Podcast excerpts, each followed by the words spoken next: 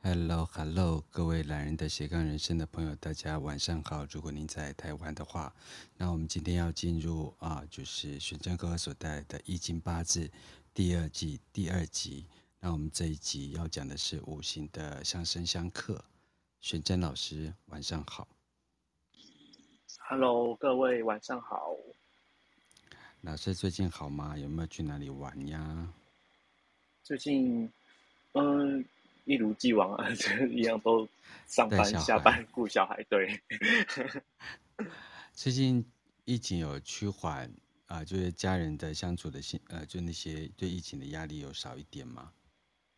嗯，其实我觉得有诶、欸，但是我、嗯、呃，我觉得最大的压力主要不是来自于疫情吧，应该对我来讲、嗯、最大的压力来自于那个啊，就是小朋友跟 跟。长辈生病啊，呃，对对对，所以最近一切还好吗？方便问吗？对，呃，最近一切还 OK 啦，就是最辛苦的阶段已经撑过去了，那接下来就是呃，把后面的疗程走完。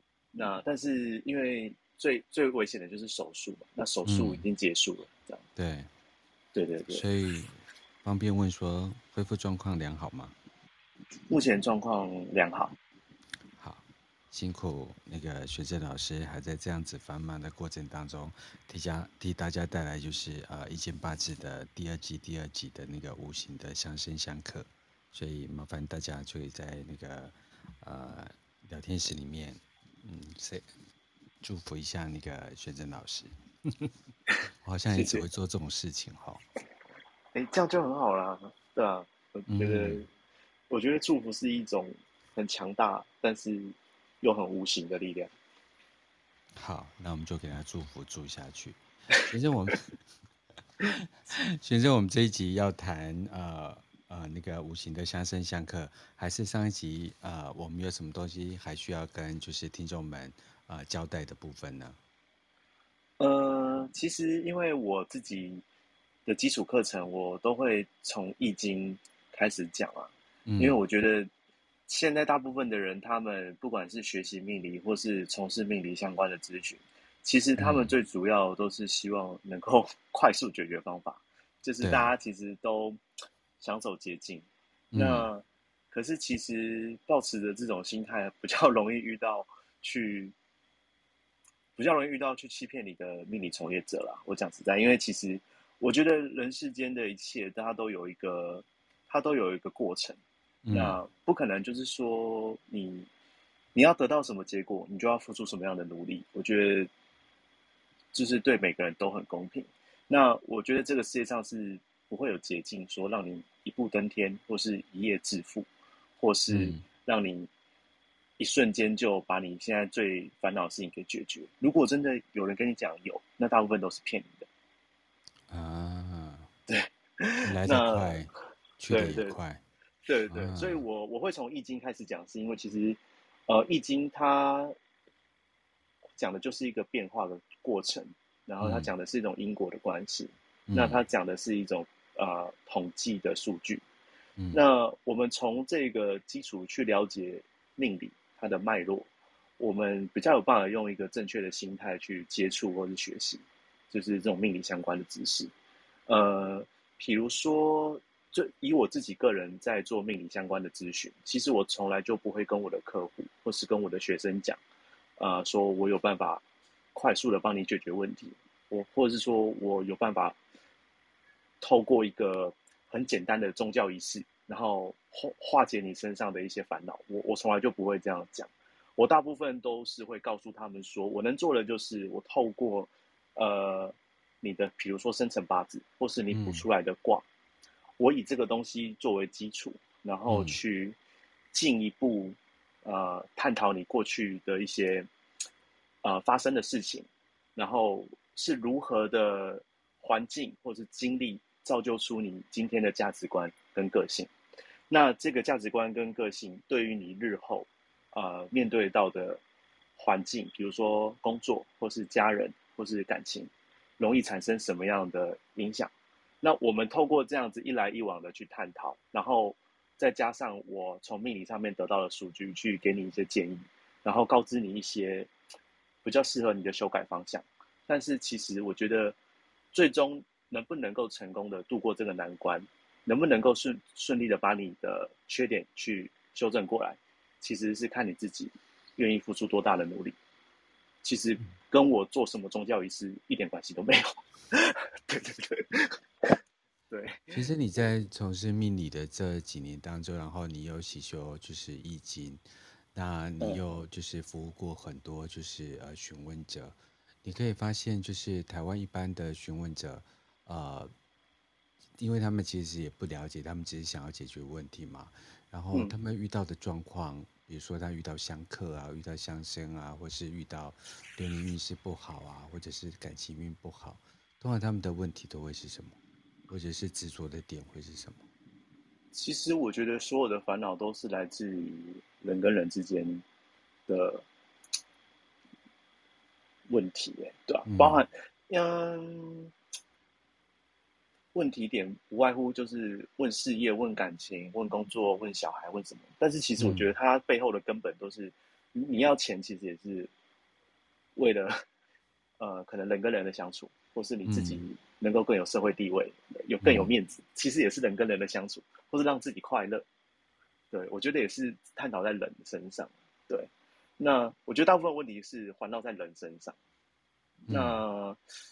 只有很少数的一些问题是，他可能真的就是有一些特殊需求，比如说他所处的位置是公司的 leader，那在决策公司方向，那需要透过方法来给他建议，这个也会有啦。对，大部分的问题是着重在这个部分。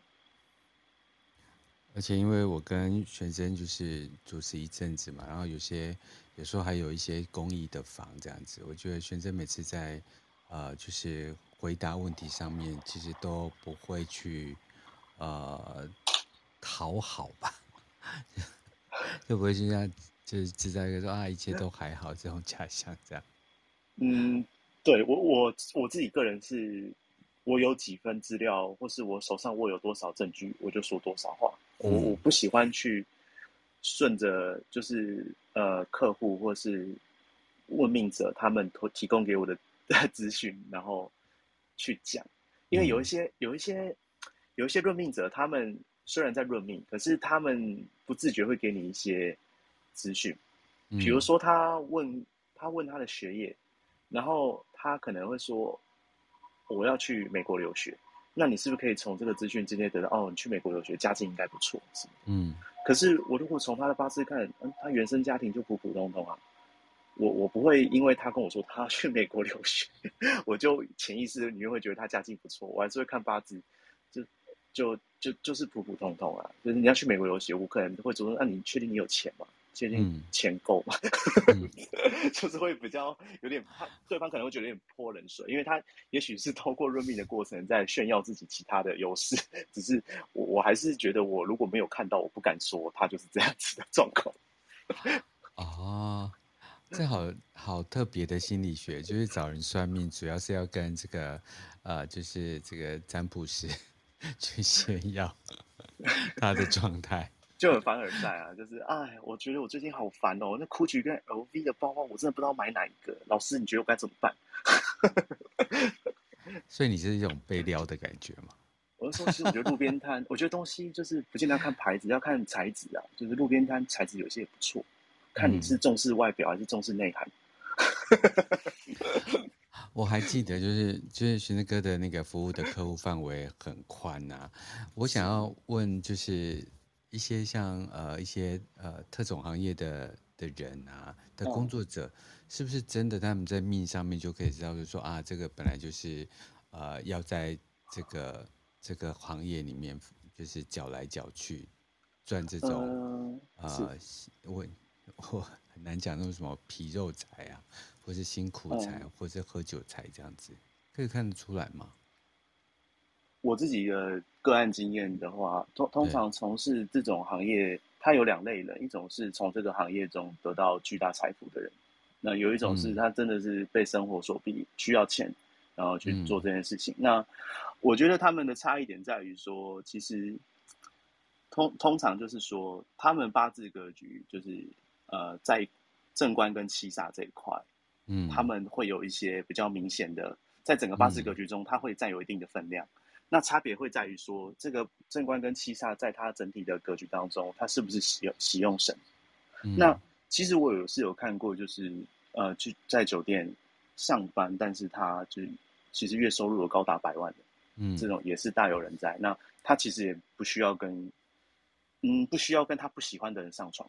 就是他如果今天真的有跟人发生关系，前提可能是，呃，首先对方他花很多钱，那第二是对方条件也不错，嗯，他不是说你有钱我就跟你发生的这种，那就是基本上他在这份工作中是得到尊严的。那这种其实我觉得，虽然说他的工作是比较特殊，但是基本上我觉得正官七煞对于他个人来讲，在整体格局当中是喜用神。嗯、那有一些是财旺身弱，官煞也跟着旺，那那种就真的还蛮容易是呃为生活所逼，然后对啊，那你又觉得很明显呃。财星跟官煞对他的整体格局来讲，或是整个流年这样参考进去，大运就哎真的是忌神了，是那就可以间接感觉到哦，呃难怪他会往这方面发展。对，但是我我觉得其实这种事情没有没有必然，因为我觉得只是说哦，我今天看到这个征兆，可能百分百分之五十的几率或百分之四十的几率，我我会有这样的去推测，但是。嗯因为一个八字有十神啊，十个神，嗯、那这十神的类象其实很多种。我并不是说正官七煞就一定代表男性，嗯、对女人来讲就一定代表男性。它其实有时候也代表了一种责任感，嗯，它有时候也会代表了一种呃，他面对事情的一种呃态度，还有就是他对于自我的一种、嗯、呃很有自律，很很自我要求。对他其实。代表的类象有很多种，像很多运动员，他们的官煞都蛮旺的，因为其实运动员他们必须要很对生活很自律对很自自律，然后而且要不断的做很多枯燥乏味的练习或者是身体锻炼。嗯、那其实这种正官七煞也蛮旺的，对，所以说我觉得有时候我我我我统计的刚刚那些结论是有点就是透过结果然后去推测它的原因。嗯，对。但是当我们看到这个原因的时候，我们不能够百分之一百就说它一定是这个结果，因为造成这个原呃产生这个原因之后的结果有很多种，就是有一些人会说啊，条条大路通罗马。对，那我自己的经验是这样，所以说关于问题的答案就是这个行业会有一些征兆没有错，但是不见得有这些征兆就一定是做这个行业的。我自己的经验是这样。可是很多人说这类型行业的人钱都守不住，这个是定律，或是有人会讲，就说呃，就是财旺身弱，这是一个迷失呢，还是一个呃大数据呢？嗯，我觉得因人而异。诶，有一些人，嗯、他如果就是是因为有需要一笔大开销而做这个工作的话，那他当然拿到钱的当下，他就把它花在。该花的地方，比如说医药费啊，或是家人的一些费用。那有一些人，他可能是阶段性想做这个工作，赚到钱之后，他有其他的梦想要去追逐，比如说他要去，嗯、他要去做生意，他要去开一个美甲店，然后他要去开服饰店，或是他要去留学。对，那在这种情况下，在他去实际创业之前，其实他是有存到钱的。嗯。对，所以我觉得还是因人而异啊，不见得是说做这个行业的人就钱就一定会，呃，留不住。我觉得应该是说他们会把钱花在自己想花的地方地方。那像这种现象也不见得只有做这个行业的人，我觉得每个人都是如此。嗯，对，对我最近也发生了，嗯，怎么你你你你你去做了什么行业啊？没有没有没有没有，呃，我我我因为。就是把房子就租给别人嘛，对。然后我有一个非常长的租客啊，其实他是都在特种行业上班的，然后他们就是嗯非常的阿萨利，然后我遇到的，我遇到的啊，就不代表通则这样，但我总不会跟人家要就是出生年月日来算。虽然大家都在都会要有身份证影本，可实际上我还真没有去算过。那就是付款正常，然后很守诚信，然后很守道义，然后就对于价钱也不是那样子的。呃，就是一般工作者的錙铢必较，然后后来把房子房子还给我的时候，还是就是把它清理的非常干净。所以呃，因为你也知道，就很多人都说不喜欢把房子租给这类型的人，可是因为我有不同的呃经验，所以我才想要请教一下。这件事情，我没有去尝试特种行业，我这种身形怎么去从事特种行业？可能是特殊市场啊，就是哎，我讲什么屁话？你这样你就主流，我就特殊就对了。我我我也没有到主流啊，只是我我我其实没有任何行业的歧视啊，因为我觉得其实我觉得各行各业，我觉得行业不代表一个人的品性好坏啊。真的，就是我看过也也看过蛮多行业很正当，可是人就是怪怪的。最近因为就是呃到了实体世界去开课嘛，然后就会认识比较多的朋友，然后呃我就认识一个就是从事社会工作，然后。呃，就是专门协助就是警察啊、对于儿童性剥削这件事情，然后就让我去发现发现到，哦，原来这个世界上有这么多这么多呃悲苦的人。那因为他是有专业证照，然后出具的呃相关的协谈证明是可以做让法官去协助判判案的。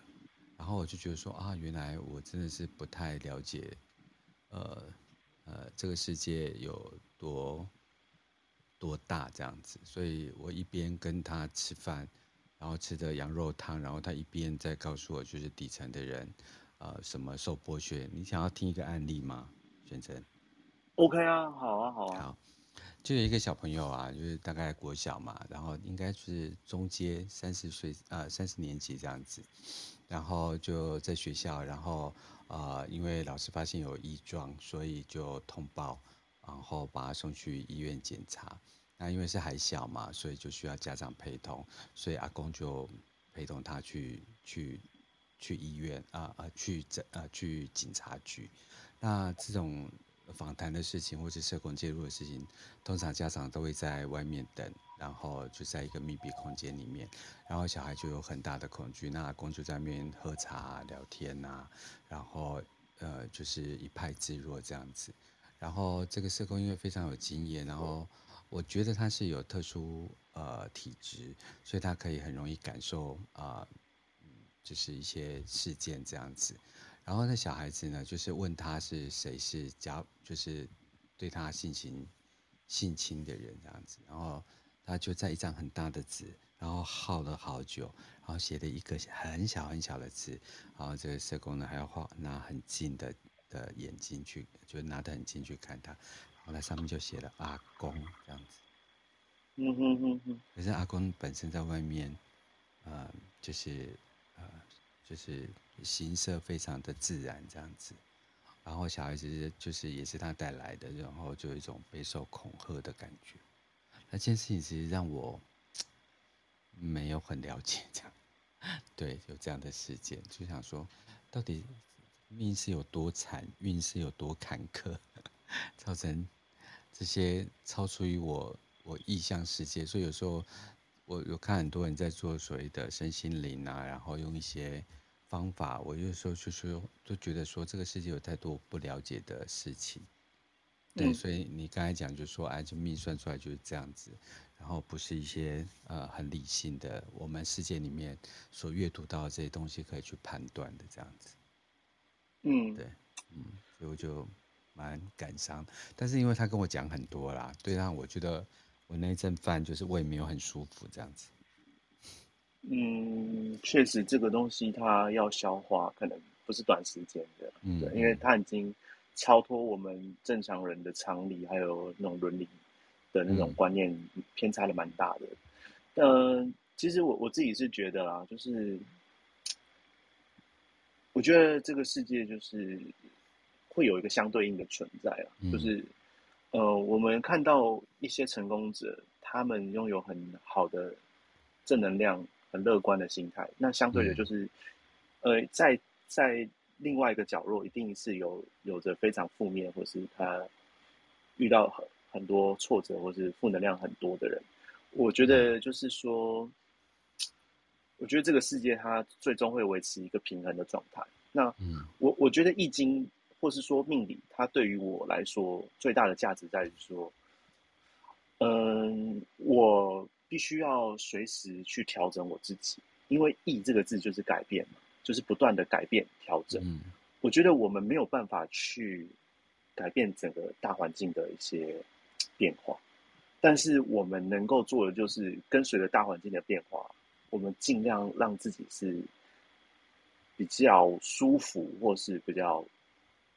正面的的那个的那个立场，对，嗯、就是呃，通俗一点讲是趋吉避凶啊，嗯，对。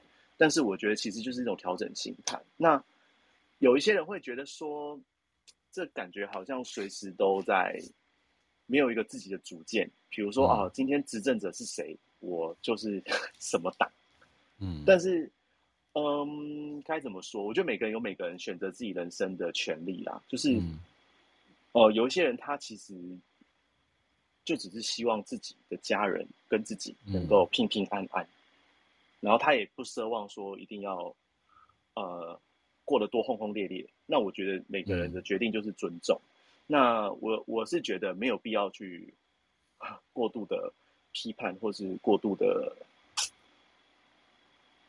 感受他人的痛苦，因为有时候这样子会让我自己处于一个比较不舒服的状态。应应该这样讲，就是说，我觉得人跟人之间，就是什么样的状态会吸引到什么样的人，或是说什么样的人就会让你陷入什么样的状态。嗯，呃，举例来讲，就是有时候我会遇到很多呃女性客户都跟我说啊，我怎么好像常遇到一些渣男，或者说遇到一些很糟糕的对象，或是遇到一些。我对象都劈腿，或做一些对不起我的事情，嗯，那就是好像每一个每一段感情都很不好。那其实我自己有时候会觉得说，就是你你呃，我可能会反过来反过头来问他说，哎，那如果说今天有个对象，他就是朝九晚五的公务人员，然后他就是安安分分、老老实实的，或者是他可能是一个呃，在呃。公家单位，然后或是在一个银行上班，就是他是一个你一看就是可以看到他未来人生大概就是这个样子的状态的人，你会看上他吗？还是你你你是不是还是说你会比较喜欢一个看起来可能拥有很大的不确定性，但是跟他在一起很刺激、很新鲜，嗯的人？嗯、对，其实我会觉得说你遇到的事情，其实跟你自己本身有很大的关系。那我倒不觉得一定都是说哦，那些人那些渣男的问题，就是，如果说你吸引的每一个人 都是这种状态的话，其实我觉得你自己也有一部分的问题，就是你的价值观你肯定有问题，不然你不会一直看一而再再而三看上的都是这种人。对，真的乖真的乖乖的老老实实的不会劈腿的，搞不好你根本就觉得他很无聊，你根本就觉得那不是你的菜，搞不好你在内心是贬低这种人。对，所以我觉得有时候行有不得，反求诸己，对，有有点残酷了，嗯，对不对？人好像都是一直都在同样的地方跌倒。呃，对，而且什么样的想法会吸引到什么样的事？那有时候我我自己看到一些比较负面的事情，我会把它放在心里啊，但是我我我会尽量让自己不要太纠结。其实像最近我有有几个新闻，我蛮有感的啊，像那个 N N N。就是因为新冠，而导致脑炎，还有就是、嗯、呃延误就医的这几这两个小朋友，其实我看得很有感觉，嗯、因为我的小我的孩子也小，他而且我儿子之前也确诊，嗯、那状况也是很紧急。其实我很能够感同身受那个电视上那个父母亲他们的那种无奈跟无力感，因为确实一九二二真的很不好打，我不知道我不知道听众在下面听怎么打过一九二二。对，这真的不好打。然后，然后你打救护车，有时候护理人员也会怕，现在可能好一点，因为我确诊的时间那时候大概是五月初，四月底五月初哦，那时候大家很敏感，就是医护人员他们听到你有确诊，基本上是会有点害怕的。对，嗯、呃，其实我可以很感同身受那些父母亲内心的痛苦与无奈，嗯，但是啊，我只能说。我很庆幸，我觉得自己很幸运，就是我我的孩子他确诊之后状况后来有撑过去，有稳定下来。那你你我我觉得啦，就是说，我觉得对于这件事情，我要做出努力，最好的方法就是，就是我可能我我觉得就是，呃，我觉得也许执政者失去他们的统治权，他们会反才会反省自己啦。对对，但是我我并不是，我没有我没有任何意思，对对对，我没有任何意思。但是因为我我自己是还蛮有感的，我自己看的是有点看新闻，我是看到有点哭啦。我是我，但我不是大哭，我只是就是眼角有点那个泪腺有这有点含着泪，因为我可以感受到我自己当时在打一九二二跟叫救护车，那时候我因为我老婆也怀孕嘛，我那时候不能出去，因为我已经先确诊，然后我老婆挺着大肚子。然后抱着我六个月大的儿子，嗯，然后上救护车，然后那时候急诊，他们在急诊外面一疯，你知道吗？然后就是没有一个很妥善的一个配套措施，根本就没有超前部署。其实我觉得没有，那就是我那时候心里面很急，可是我也没办法去帮他们。你看我我我一出家门，我就电子围篱嘛，就 电话就通知，嗯、就要罚我一百万这样子，嗯，就是很很无奈啦。那。我有时候会觉得说，哎呀，怎么会前前前一阵子的那个安定时期，怎么没有好好的规划好？但是，也许执政者有他们的困难呢、啊。我我想，我不是我我没有站在那个位置，我不了解他们的难处。但是我只能说，我站在我的位置，我是很无奈了。那我看到他们那些爸妈这样子，我心里面也是蛮鼻酸。所以我我自己会有一些比较负面的想法。可是有时候我又。我又又会反过头来，就是换一个角度想说，哎，但是如果今天我我讲实在的，其实执政者他们守护了很多东西，他们守护了我们的自由，守护了我们的 言论自由啊，民主自由，嗯、就是在其他地方，如果你批判领导人，你可能会被消失，但在台湾你不用，你不用这个疑虑，嗯，对对，我有时候会反过头来，就是再把自己的那个负面情绪再平缓一点。就是我，我觉得其实事情没有绝对的对错啊。嗯，那就是我我们要尽量让自己不要处于这整个大洪流当中被牺牲的一方。那透过易经，就是不断的修正，不断的调整，然后不断的让自己处于安全平安的状态，这样子。对，我我我想，为什么每次就是要进入主题之前啊，就会跟学生呃聊很多，因为。其实啊、呃，就是知命理命这件事情，其实对于一个命理师来讲，其实他是比一般人是拥有一些方法。但是就算是这样，我们还是在这个社会的洪流里面，就是呃。接受冲击，然后他就会有更多的将心比心的一个看法，因为每一个呃个每一个小孩都是唯一嘛，不管大家怎么去看存活率跟死亡率，那大家都不愿意它是发生在自己小孩身上的。但呃反反求诸己，就是说，其实如果我们是执政者的话，能够做什么，我们当然会呃期待政府能够给予越多的帮助越好。但是不是呃真的能够？因为不断不断不断的去提升，然后就就能够去呃预防这些事情。我觉得其实，但是就是学生讲的，就是保持弹性吧，然后呃不要固守原有的观念，或许才是能够一个跳脱呃原有剧本一个最好的方法。对对，我觉得人就是保持弹性，然后 易经。就是真的是随时调整自己，对，其实读易经是可以让自己更了解生存之道吧，对，嗯、然后永远不要选边站，要选，你就凡事要留一线，对，嗯，就是可能，要么就是两边都选，不然就是啊七三八二，永远不要把事情做做的太绝，因为你做的太绝，嗯、你把你的路走了绝了。嗯，那有一天你自己也会走上绝路。嗯，对对，就是不管你多讨厌或是多不喜欢一个人事物，因为其实人的生命跟一个单位的运程，它都是风水轮流转啊，没有永远的强盛，嗯、也没有永远的衰败。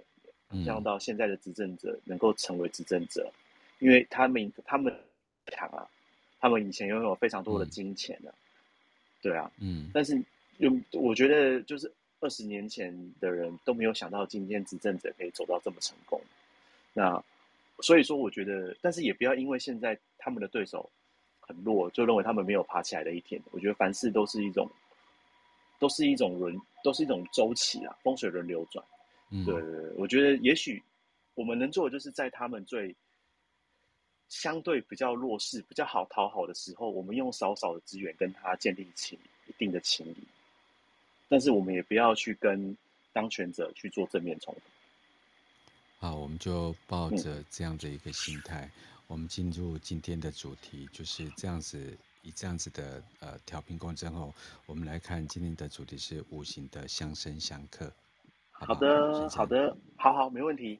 好，各位同学，那今天我们就延续上一次的课程。那我再简单复习一下上一次哈，就是上一次我们讲到《易经》，它所追求的最理想状态，就是一种平衡的状态。那也就是同时把物种的多元性、循环性跟数量这三个元素一起考虑进去，然后达到了最佳状态，就是平我呃《易经》里面的平衡状态。那儒家思想把这种状态称之为中庸之道。那把这个道理延伸到人跟人的相处，然后，比如说，君臣有义，父子有亲，夫妇有别，长幼有序，朋友有信。以上这五个称之为五伦。那人世间万物如果能够保持平衡的话，就有和谐与安定。从宇宙到地球，到我们的身体。到我们的情绪，甚至未来，都是一样的道理。那我们就继续，接下来把这个道道理往下延伸哈。对，好，那相信每个人都一定会有过一个经验，就是就是换工作这个相关经验。那我们换工作的时候，通常都一定会有一种状况，就是我们会觉得现在的这间公司可能制度不好，没有前景，或是没有未来，让你自己很想要去转换跑道。那可是，当我们在抱怨这间我们现在所待的公司的时候，我们却同时又可以在公司中看到某一些人，他们在这间公司做得很开心，或是做得呃顺风顺水，然后或是他们跟他们的客户呃交涉得很顺利，或是他们业绩很好。那就是我们明明就看到公司有这么多问题，可是又同时看到公司有这么多人过得很好，那最终可能就是会。让自己有一种自卑感，觉得说啊，可能我能力不如他，我就是不适合那做这个东西，就是我可能在这些过得很好的人，那最后就是通常离开的话，都是会有，然后被被淘汰的这种感觉。但是其实，在易经的观点上啊，就是这个想法是错误的，因为易经会觉得说，今天你离开一个环境，或是你不喜欢一个环境，并不是因为你的能力。不够好，或是你不够聪明、不够优秀，主要原因在于说，因为每个人都有他自己的特长跟专长，就是每个人都有自己的天赋啦。你今天会对这个地方不适应，主要是因为这个地方它所要求的呃专业能力，并不是你的天赋，也不是适合你发展的领域跟方向。我们在之后，我们首先要做的就是有要先了解自己的天赋跟特性是什么。了解自己的天赋跟特性，才能够针对自己去做出最适合的选择。那这些选择不外乎就是要能够呼应我们自己本身的个性跟专长。通常在八字的这个领域里面，我们会把每个人的特性、个性或是专长，用一个比较的名词叫做格局，就是每个八字有八字的格局。我们把这些特性跟专长用格局来称呼，每个人有他最适合的格局，或是这个八字有这个八字的格局。那这个格局就代表着一种命格或是一种命。那命是与生俱来的，我们没有办法。比如说，我们出生的时间点排出来的八字，它就是长生下来的就一定是猴子，猴子不可能生出鱼啊，就是这是不同的物种，就是猴子生下来的物种就是猴子，那鱼生出猴子跟不会生出鱼，鱼也不会生出猴子，那鱼还要快，那。鱼再怎么会爬树，也不可能爬得比猴子好。那这些东西，它其实本身并没有好坏，它只是说明啊、你的天赋跟。所以我们自己，我自己常常会跟我的客户还有学生讲，就是说，我们学八字要先有个观念，是命本身没有好坏，真正有其实这命本身没有好坏，这样子。好。所以重点是选择，知命之后要选择。对，通常我们会觉得命不好，嗯、主要是来自于选择错误。如果你选择是正确的，基本上你不会觉得自己过得太差。嗯嗯，对。好，所以很多。命理从业者他们都是话术。其实我想请教一件事情，就是说，呃，我们掌握命，我们了解我们的命运，我们把命运掌握在我们的手上，跟宿命这两个最大的差别，除了你刚才所谈的选择以外，那你认定人定真的胜天吗？我认为啊，可以胜天，但是你要决定自己命运之前，了解自己的命运。你了解了，你才有办法去决定它。嗯、而一般人在讲“人定胜天”这句话的时候，他们就就是通常有些人会好像是那种啊、呃，有点像是呃呛虾的方式说“人定胜天”嗯。可是其实当他们很意气用事的讲这句话的时候，他们已经放弃了去了解自己命运的那个机会。嗯，就是有些人跟你说：“哎、欸，我给你一点建议啊，因你的个性，或是你的性向测验，或是你的。”啊，我不信那个啦！我啊，他其实讲这句话，他通常讲这种话的人，往往是最没有办法做到人定胜天的。嗯，对，因为好像你就签了 一张放弃证明的感觉。确实人定胜天，但是首先你要先了解。是你才有办法去决定它。你你就好像你没有使，你不你没有看说明书，你怎么会使用这个机器？嗯，对啊，你看一下说明书，你才知道这台机器是拿来干嘛的嘛？才知道这台机器到底是拿来呃切割的，还是拿来它是它是钻头，还是它是铁锤，还是它是钳子，还是它是剪刀？就是不同的工具有不同的使用方式。那你先了解自己是什么工具，你再决定你要去做什么事情。你不要拿铁锤去剪纸嘛，你怎么剪那个纸都剪不断啊。而且或许就像我妈妈一样，就算是送她 iPhone 手机，她大概就只会拍照，然后来跟人家聊天、打电话、接电话这样子。这下就是小用了你的命。嗯、呃，对。所以，所以真的就是了解自己，然后再做决定很重要。所以才会说命没有好坏，有好坏的是想。嗯，好哦，那我们继续。好，那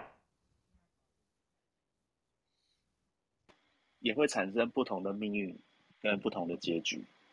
譬如，人也会有分富贵贫贱。那这个道理告诉我们，即使是同样的物种，彼此之间也会存在差异。比如说，同样是猴子，哎，有一些特别会爬树，有些特别、嗯、特别会拔香蕉，对，有一些特别会，嗯、特别会帮人家抓痒，对，就是，同样是猴子，都会有分别的，对。那更何况，在不同物种之间，其实差异性会更大。同样物种都有差异的，何况不同。有些人会说流浪狗，那有一些狗是家里在养的，啊，不愁吃穿。但是，啊，家里养的比较没自由自己，马路中间也没关系，这样，就是狗也有分好命的跟不好命的。嗯、那所以，我们了解，就是同一之间都会存你的时候，嗯、我们就同样一个命格，比如说同样时伤生有分哎格一，都会有一些差异。嗯即使是同样物种，都会有差异。嗯，的地方这样子。嗯，那这些差异的原因啊，会产生主要生长环还有后天所遇到的事情不同。那这些不或是个性还有价值观都会不太一样。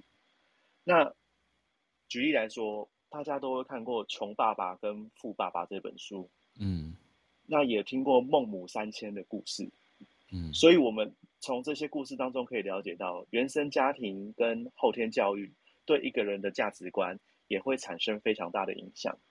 所以在命理当中啊，人的富贵贫贱，或是命运的不同，常都是由这些刚刚讲的，比如说啊、呃，生长环境。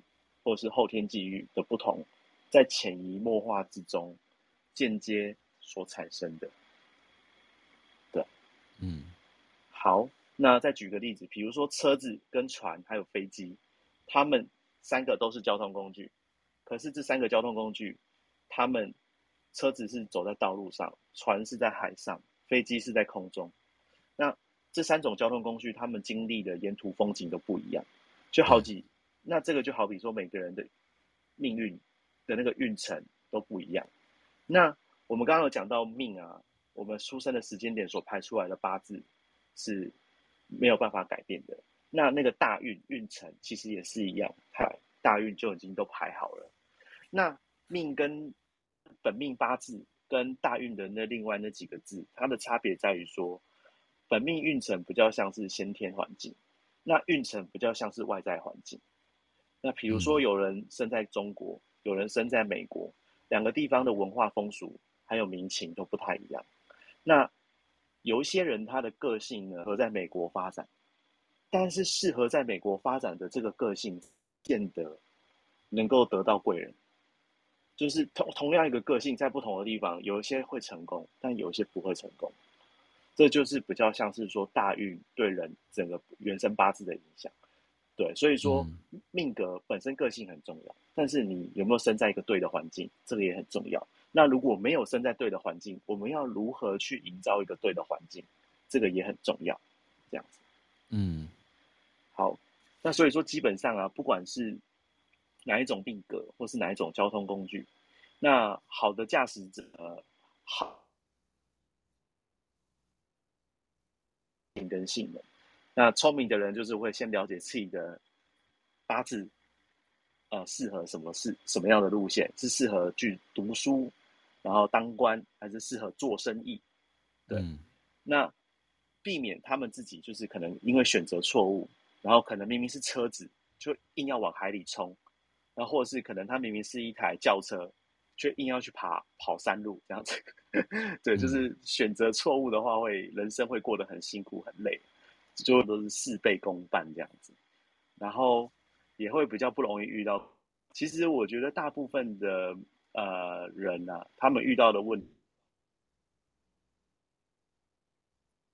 嗯，去多花一点时间了解自己，再根据自己的专长跟特性去做合适的生涯规划，所以他们才会觉得自己的人生过得很痛苦。对，嗯，那。接下来就分享一句孔老先生说的话。孔孔子有说过一句话，叫做“不知命，无以为君子”。那这句话的意思是在说，一个人如果不了解自己的命格或是个性，有哪一些天赋的人生或是职涯做出选择，那这样子的人一般来说，他也有太好的成功或是成就。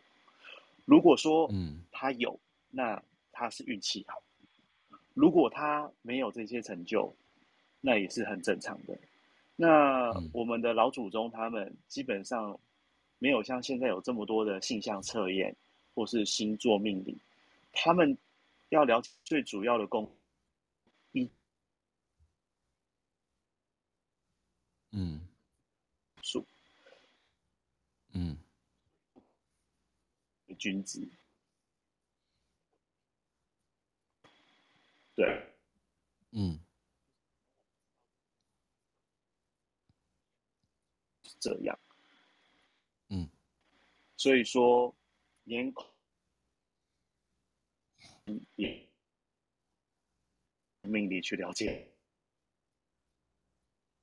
对，孔夫子都说很可惜，他五十几岁才学易经，对，对他他运气比较，不过晚点学也好了，你人生看得多了，易经的道理你也是参悟的比较快。你太年轻读易经，它里面讲的很多人情世故，你都还没遇到，你会觉得好像离你很遥远。那我觉得我比你年轻 哦，因为我一直都没有悟到。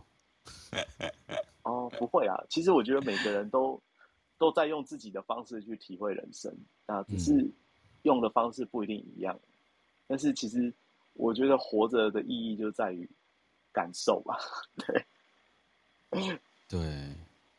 对啊，重写剧本，重写剧本，对，是，好，选择我们继续，嗯，好，继续，接下来，好，所以说啦，天生我材必有用，每个人都要对自己呢有信心，每个人都有自己优秀的地方，只要找到合适的点，就能够发挥作用。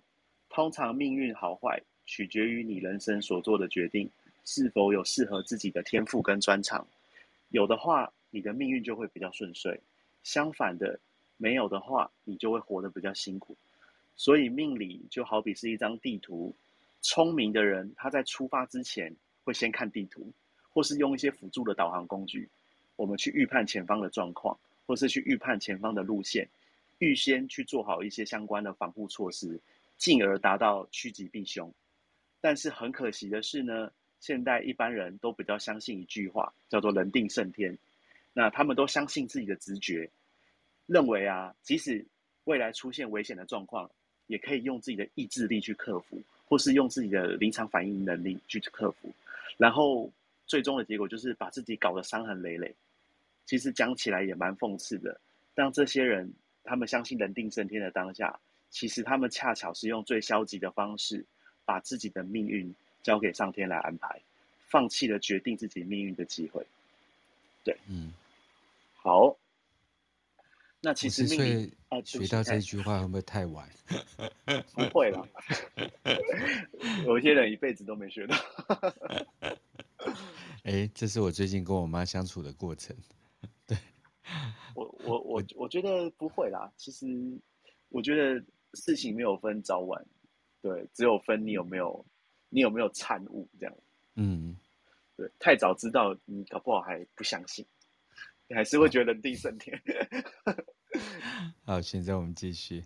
好，OK。所以说，其实命理当中啊，我们可以借由命理工具去判断一个人的格局、个性，嗯、然后还有价值观。那还有就是他人生可能会触发呃际遇或是机会的时间点，把这些综合资料作为一个基础，再根据他的周遭环境所遭遇的变化做参考。做出推论，然后在后天的选择上，我们才会提供给这个呃呃算命的人，或是这个呃遇到困难的人一些建议。那再透过这些建议，达到改变命运的效果，去补足他先天上的缺点跟不足，才有办法真正达到趋吉避凶的状况。这也就是所谓命理的真谛啊，就是命理真正的用。用意，它其实是在这，就是告诉你怎么去调整自己、修正自己，而不是说我今天画一张符咒，然后烧起来之后放在碗里面搅一搅，然后叫你喝下去，然后你的事情就没了，绝对没有这种事。嗯，可是到 现在还有人相信这件事，欸，哎，很多啊，很多啊，就是他们都，哎，没有机会认识我了，不然我一定会帮他们一把。好好好，如果下面有正在喝符水的朋友，麻烦跟玄成哥联络一下。对，开玩笑啦，只是是真的啦。就是我我是学命理学的很深入的人，嗯，我才敢很负责任的讲这句话。那我也敢保证，会叫你喝浮水的那些命理师啊，绝对不是一个好的命理从业者。嗯，他们绝对绝对是书也读不好啊，然后或是观念也不好，学了个一招半式就出来，想要就是招摇撞骗，然后。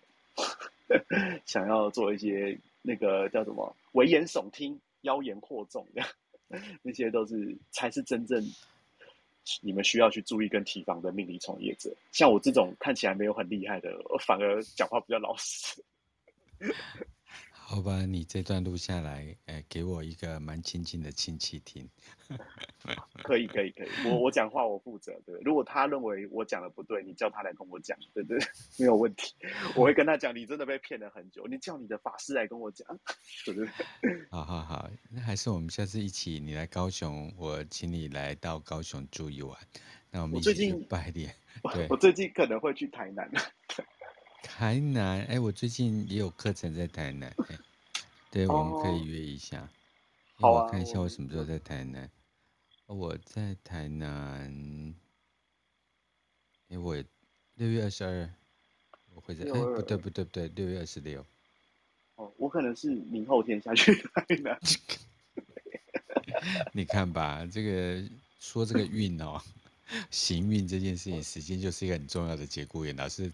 对错时间，没关系啊。我跟你讲，就是只要有心，终究会相遇的。对，对，就跟我们上次台北的相遇一样。那家拉面店真的蛮好吃的。对啊，你哪天看到前面有一个熟悉的背影，搞不好就是我。我现在前面是阳台耶。哎、欸，你不要跳下去哦。没有，我在我们家阳台里面。我我是看出去是阳台。那个离开地球表面，离开表面。好，那我们再继续。对，好，我看一下。OK，好，那接下来我们要讲到下一个阶段。嗯，好，我们刚刚已经把就是呃命格局，还有呃先天后天都一个简单的阐述。嗯，接下来我们要讲就是说易经它如何应用在呃我们身边的各个不同的领域。好，嗯、好，呃，好，数学哈、哦，这个科学，它给世人的启发是在于数字的变化跟探讨。嗯，那化学啊，它呈现给世人的是元素之间的相互作用。那生物学呢，它是用细胞作为基础，然后去阐述的一门科学。嗯。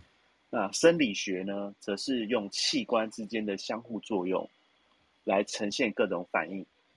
但是，纵观这个世界上所有的学说，几乎都有他们所偏袒或偏重的一个领域或是部门，对，来做专门的研究啦。就是他们都是有偏重在某一个地方。这个世界上，唯独中华文明的经典《易经》，是综合了所有学科于一身的学术。易经它探讨的是关于变化的道理，而这个世界上世世世间的万物都在不断的改变，唯一不改变的就是变化这件事情本身。所以说，易经是可以套用在世间万物的真理。那小到待人处事、亲子关系、君臣之道，都有最合适的状态。那大的话，宇宙的诞生、太阳系的运行，然后万物的规律。四季的变化都有不变的周期，而这些都记载在《易经》里面。那如此博大精深，然后入门又很容易的学说，他想要专精是非常困难的。就是《易经》，它是很容易入门，但是要专精很困难，因为它当中的千变万化，在生活中的应用是日积月累的，而且历史悠久的。然后也是我们老祖宗他们不断夯实的结晶。那所以说，《易经》也是中华文明能够历久而不灭的关键原因。而这个世界上能够维系这么呃将近五千年的文明，基本上也只有中华文明这样。就是易经，它会告诉你什么时间点该做什么事情，你才能够安然无事的活着。对，不见得活得好，但肯定死不了。好卑微的请求。对，因为易经也不太希望自己太太极端了。对对对，就是中华文化基本上就是不想要太太极端，他不想要完全往军事发展，但他也不想要完全往文化发展，嗯、所以他就是一个很很多元化的文化这样子。对，对我应该早点学易经的，但我五十四岁才看到易经，对，所以我应该跟孔老夫子 接触易经的时间差不多长短。搞不好你是孔老夫子转世，搞不好孔老夫子他之前也是学玛雅。我真是打到你全身穿孔，我跟你讲，还孔老夫子。好，继续。原来孔老夫子他是太深，太深太深。好，我继续。好，OK。那人世间的万物，因为有生命的诞生，而后开始思考生命该如何延续。那延续生命呢，有四个很主要的过程，也就是诞生。成长、学习跟进化，那人世间的万物大多都是如此。而在四而在这四个过程当中，其实人类他最擅长的就是学习。嗯，那从自然中学习，观察自然中的日换星移或春夏秋冬，从万物之中学习如何善用资源，或是。借助其他的物种来发展，比如说牛肉很好吃啊，和牛啊啊，羊肉啊，羊排啊，马可以骑啊，对，嗯、进而提炼出人类才拥有的文明跟宗教，还有哲学，对，这些都是透过刚刚那四个过程当中的学习所延伸的。好的，那接下来我们的课程要针对易经当中的五行去做进一步的介绍。不过好像快九点了，我们要不要就往下走？好，我想就说让大家了解一下，因为我最近刚好有一些体悟，在这些部分，就是说我们好像呃习学这么多身心灵啊命理工具，然后去年到今年，我其实也经历过很多的事情，就更何况我这两个礼拜在台东，然后跟家人的相处，然后我总会去看到一些啊原来是这个样子，这样对，所以。有一些再怎么学也学不完，再怎么精进也会产生就是呃孔老夫子的孔洞这样子，所以呃每个礼拜跟玄真哥来聊聊就是易经八字，其实是一个蛮好的一个过程。然后没有期待啊，不要过度期待在短时间呃好像一定要有一把工具，但是最起码学会一些人生哲学的是一件很好的方法。对，谢谢玄真哥。嗯，不客气，不客气，也谢谢在座的各位，就是这一小时能够留到现在都是精英了，对，精英。好，那我们今天就在玄真哥的“精英”这两个字的祝福当中结束今天的节目。那我在节目结束之后就会把它上 Podcast，然后谢谢大家的支持，祝大家有美好的一天，拜拜，拜拜。谢谢玄真，拜拜。不客气，谢谢大家，谢谢 Bono 哥，拜拜。